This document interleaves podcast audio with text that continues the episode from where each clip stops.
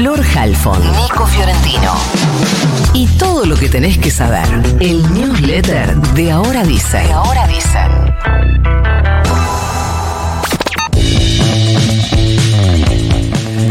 Ayer se instaló llamativamente la versión de que Patricia Bullrich podía ir al Ministerio de Trabajo, área que ocupó durante el gobierno de la Alianza, todo por una reunión que tuvo con Javier Milei. En un rato vamos a hablar de estas versiones y de cómo está su vínculo con Mauricio Macri. Por lo pronto no va a ir a trabajo eh, Patricia Bullrich, te lo puedo confirmar.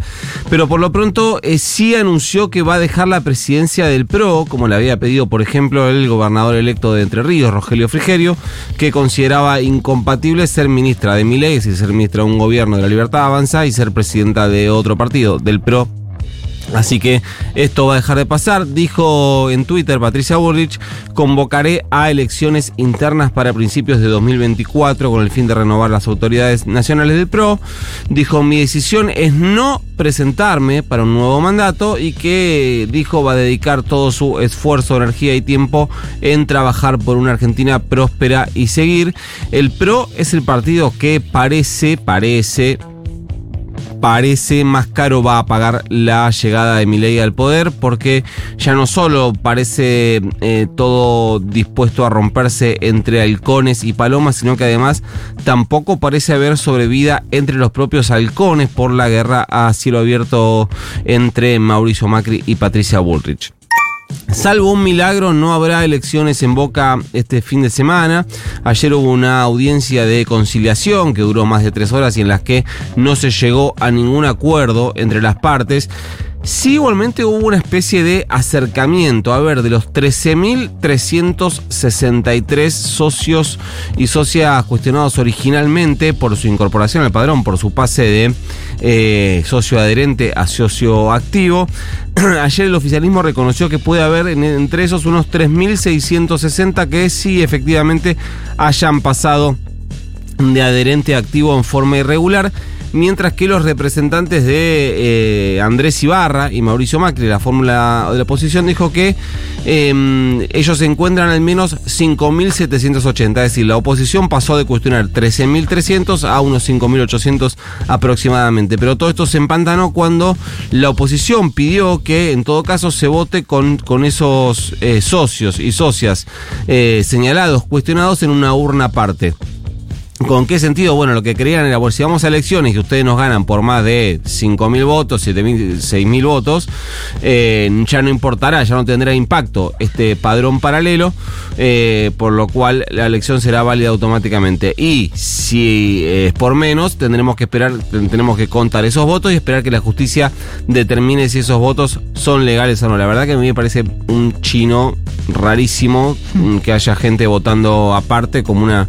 Eh, no, no, no, no solamente por el acto discriminatorio, sino por eh, lo que puede generar impacto en términos de resultado la, y la estabilidad de, de la gestión. ¿Qué es lo que puede pasar? Bueno, por un lado se designaron peritos de las dos partes para peinar los padrones y ver si logran un acuerdo express. Esto sería que lo logren hoy a la mañana y le pidan hoy a la jueza Abrevaya una audiencia urgente, la jueza acepte lo resuelto y se vote este domingo. Otra opción es que no haya ningún acuerdo, la verdad parece más probable, que las elecciones sigan suspendidas, que Boca, el, oficialismo, apele la decisión de la jueza a la Cámara, algo que podría ingresar a la justicia recién el día miércoles y que la, Cámara lo resuelva de forma más o menos dinámica y que se pueda votar el domingo 17, último día posible de acá a fin de año. Y si no, el escenario que me parece hoy es más probable es que todo se pase recién para marzo, con más tiempo para la intervención judicial, o lo que sería un problema gigante para la conducción actual. Ayer dejó no una sino varias definiciones de Ana Mondino, la futura canciller, ante la Unión Industrial Argentina. Fue celebrada cuando les dio tranquilidad eh, de que todos los que exporten se van a poder quedar con sus dólares. Dijo las divisas no son del Banco Central, son, los son de los exportadores. Confirmó que la Argentina no va a ingresar a los BRICS, algo que se había eh, celebrado y mucho durante la gestión de Alberto Fernández, la gestión para poder ingresar a los BRICS y lo que demuestra, acá me permito opinar un poco, también lo obtuso de sus posiciones en cuanto a la política exterior.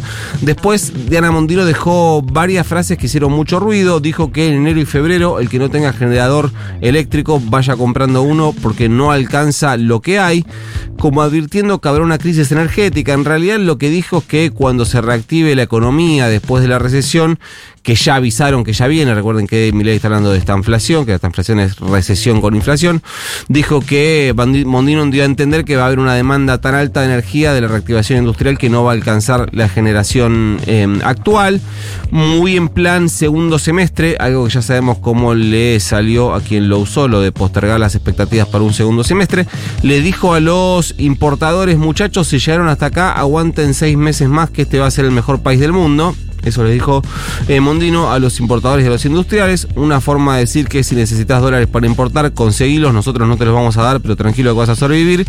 Por último, dio una definición en tema empleo. Dijo, nadie, que nadie que esté trabajando se queda sin trabajo. Lo importante es si estás si están trabajando, cada uno sabe si está trabajando en algo útil o no, así que ustedes están ahí, piensen si están trabajando en algo útil. Yo estoy viendo varias gente que no. En este momento, ahora. Florencia Halford. ¿Estás hablando de mí? No. No, Hoy es el Día pase. Mundial de la Lucha contra el SIDA y se conocen en este marco algunos estudios. Hay uno que dice que hoy en Argentina el 46% de los infectados con VIH se entera tarde de que lo tiene. Es decir, llega al diagnóstico fuera del umbral temporal para frenar la infección a tiempo y evitar la transmisión del virus. Esto lo dice Healthcare Foundation para Latinoamérica y el Caribe. La Organización Mundial de la Salud dice que a nivel global cerca de 39 millones de personas viven con VIH y de acuerdo a los últimos datos oficiales, 140.800 personas son portadores del virus en la Argentina. Dos asuntos sobre educación. El primero nacional. En un nuevo comunicado de la oficina del presidente electo se confirmó que Carlos Torrendel será el secretario de Educación. Estábamos especulando respecto de qué era lo que iba a pasar, si la persona que se iba a encargar de la transición, que era esta señora Urrutia de la que hablamos durante la semana, que había hecho declaraciones muy, muy polémicas en su historia, era o no la que iba a ir en ese puesto y finalmente no. Se notificó este cargo de un doctor en ciencias de la educación, docente, miembro electo del Consejo Directivo de la Facultad de Ciencias Sociales de la Universidad Católica Argentina, la UCA. Ya lo vamos a perfilar un poco mejor, pero por lo que entiendo, por lo que pude averiguar ayer, viene trabajando en asesorar para políticas públicas, es miembro del Consejo Nacional de Calidad en la Educación del Ministerio Nacional. Les cuento dos o tres más datos más. Es un tipo serio en materia educativa y por lo que averigüé, no es ni un ferviente combatiente de la ESI, ni mucho menos, digo, para los prejuicios que surgían ayer. Lo conocen en el entorno educativo de la UCA como Charlie, le vamos a decir así. Es nieto de los fundadores de la editorial Thor. Si nos escucha gente más grande que nosotros, quizás recuerde esas historietas de la editorial Thor. Y por otro lado, hablando de cuestiones educativas, pero ya no nacionales, sino bonaerenses, hay calendario escolar en la provincia de Buenos Aires. La Dirección General de Cultura y Educación estableció que el ciclo escolar 2024 va a empezar el viernes, 20 el viernes 1 de marzo. Raro empezar un viernes, aunque sea 1 de marzo. Raro. Pero bueno, te adaptás. El viernes tenés fin de semana y te vas acostumbrando y el lunes volvés. Y ayer además hubo precisiones en torno al receso invernal en este territorio. Las vacaciones de invierno serán entre el 15 y el 26 de julio con más de 5 millones de alumnos y alumnas y sostiene el gobierno bonaerense que se van a cumplir los 190 días de clases. Ayer empezó una nueva cumbre climática en Dubái, reuniendo a más de 70.000 personas para debatir en torno a los efectos del calentamiento global. El lema es unir, actuar, cumplir.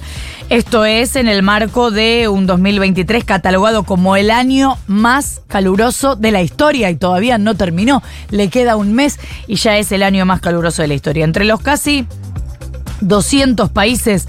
Argentina va a buscar financiamiento para políticas ambientales a días de la asunción de Javier Milei como presidente, que viene diciendo que niega el cambio climático, veremos si lo sostiene y en todo caso si habrá o no políticas en torno a esto como viene sosteniendo la Argentina. Los objetivos de lo que se llama la conferencia de las partes, la COP número 28, la descarbonización, las energías verdes y la cooperación, financiación entre países para una mejora de la calidad de vida en el planeta. El encuentro va a durar hasta el 12 de diciembre y por Argentina ya está ahí la secretaria de Cambio Climático, Desarrollo Sostenible e Innovación, Cecilia Nicolini. ¿Mandamos el news? Mande nomás. Se va.